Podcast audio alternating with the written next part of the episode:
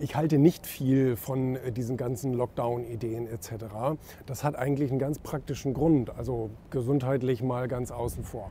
Ähm, das hat einen praktischen Grund und zwar, wenn man alles aufschiebt, ähm, wird es dadurch leider nicht besser. Und dadurch, das haben wir ja jetzt auch schon erlebt in den letzten ähm, Jahren, muss man ja jetzt äh, schon sagen, äh, fast jetzt schon Jahr drei äh, der Pandemie, ähm, dass wir Dinge aufschieben und ähm, dass wir sagen, ja, nee, machen wir nächsten Monat, nee, dann machen wir es nächstes Jahr, nee, dann machen wir es übernächstes Jahr und so weiter und so fort. Bringt aber letztendlich nichts, weil sich die Arbeit aufstaut.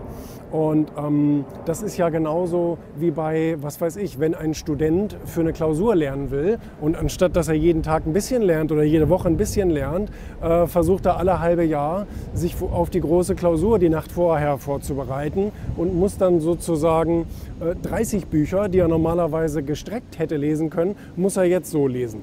Äh, langer Rede, kurzer Sinn dafür, dass wenn man etwas aufschiebt, es dadurch nicht besser wird. Ganz im Gegenteil, es wird dadurch schlimmer. Das erleben wir jetzt ja gerade überall, auch mit dem, mit dem, mit dem Handwerkerstau und all solche Dinge, ähm, dass wir die Arbeit einfach nicht mehr gewuppt kriegen und dass viel zu viele Projekte in viel zu kurzer Zeit jetzt irgendwie alle gleichzeitig fertig werden sollen, was technisch gar nicht möglich ist. Und wenn wir das jetzt nochmal und nochmal und nochmal riskieren und in den Dauerlockdown äh, dann gehen, äh, dann, dann wird es letztendlich ja zu einer, zu einer Implosion führen. Und ich weiß nicht, wer daran irgendwie Interesse haben kann.